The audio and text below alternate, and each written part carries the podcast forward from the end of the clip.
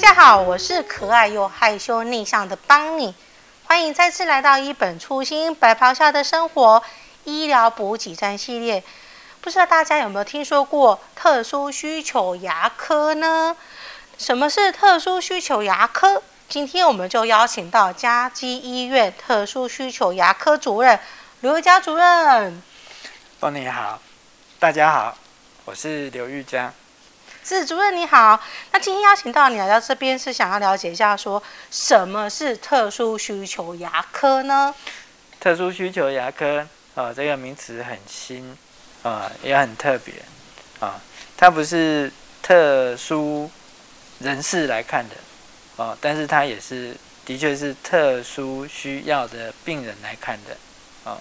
那这个科呢，专门在看就是一般。门诊没有办法好好看牙齿的病人，啊，包括就是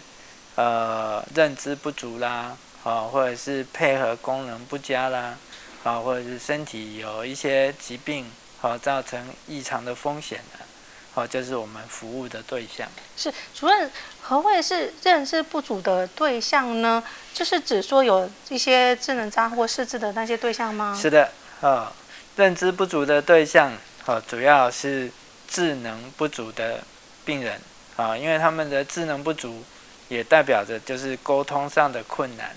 啊，也没有办法啊跟他们好好的说明病情，他们也没有办法好好的配合治疗啊。那包括这些认知不足的族群，还有失智症的老人家啊，因为他们退化了，嗯哼，啊，智能下降，也让他们在配合治疗上。呃，没有办法达到我们执行牙科治疗的目标。那当然包括有一些呃失觉知失调症的病人，啊、呃，也就是我们旧称的精神障碍的病人，啊、呃，他们在配合上、和、呃、认知上也受到一些影响。嗯，是。那也就是说，对他在整个治疗的过程当中，他会无法了解，所以才会需要用到主任的这个科别。那刚主任还有提到说，比如说一些呃特殊疾病的呃这些族群呢，是好，那像配合上有困难的，好，还、有、像脑性麻痹的孩子，啊，他们的肢体动作不受自己的大脑控制，啊、嗯，所以他们在治疗椅上，好，会不由自主的晃动，好，或者是紧绷，那很也很容易造成好治疗的时候一些器械。哦，掉入哦口腔里面的风险，那这样子的状况，我们就需要哦特殊牙科配合特殊的哦和科别合作来进行治疗。嗯哼。啊，那像自闭症的孩子啊，更是有啊无法来控制自己行为的风险。嗯，是。啊，所以他们在就算他们了解，但是他们的大脑。不能将他们自己能够来配合治疗，啊，所以也是需要跨科别的合作。嗯，是，所以就是说这些族群的对象呢，他就需要一些特别的一个照顾。是是是，所以，你刚刚提到说有一些跨科别的合作，是指有哪些的科别呢？嗯，最主要的合作科别是麻醉科，啊，因为我们需要麻醉科利用麻醉药物，让我们这些。认知不足或者是行为配合不能的病人，他们睡着以后，啊，能够接受牙科的治疗，啊，完成牙科的治疗处置，啊，所以麻醉科的能力是我们啊最重要的合作对象。那当然，我们也有跟小儿科、精神科、复健科做充分的沟通跟合作，啊，这样我们能够了解啊他们的其他。影响这些治疗的疾病的概况，哦，那其实我们好合作很多的还有社工，哦，这是非非常非常重要的，好，因为社工能够了解他们的家庭状况、照护者的状况、他们的家庭照顾的能力，我们都是希望我们进行牙科治疗处置之后，他们回到家里面就再也不要蛀牙。哦，所以社工扮演的角色非常的重要。那主任刚刚提到说精神跟小科这个，我可我们可以明白说为什么会有这两个科别。那可是复健科为什么会在这个团队里面呢？嗯，这个复健科最主要是跟好复健的早疗部分好做合作。哦，那早疗好，他们有很大的一个需求，要进行职能的训练，进行物理治疗，甚至语言的训练。啊，所以我们跟这一块的呃工作人员，啊，对于他们的呃复健的概况，我们要掌握。这样掌握的话，可以了解这些孩子配合的可能性。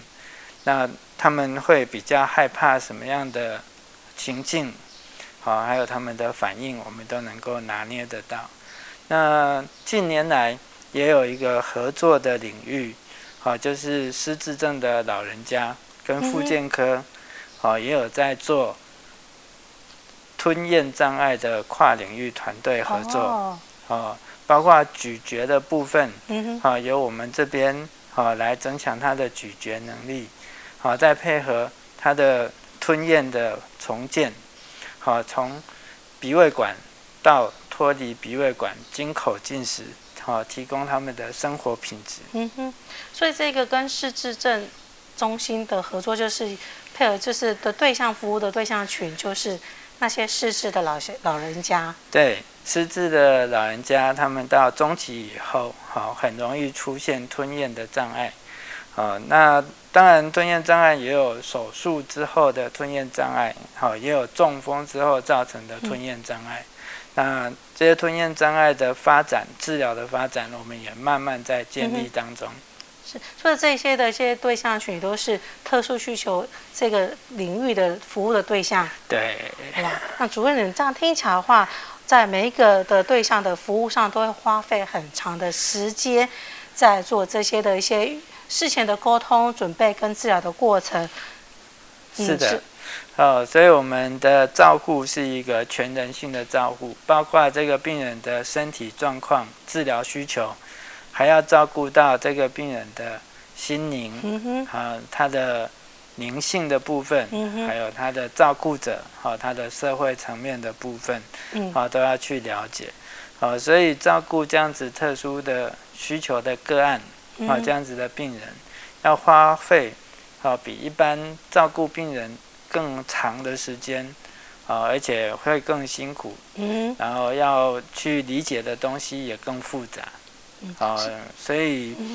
在业界，好，这个科别好是被称为吃力不讨好的科别。嗯，真的会吃力不讨好。对，是因为这样听起来的话，就是说，等于是说，每个病人在看诊的时候会花的时间很久嘛。那主任，我刚好我身边有朋友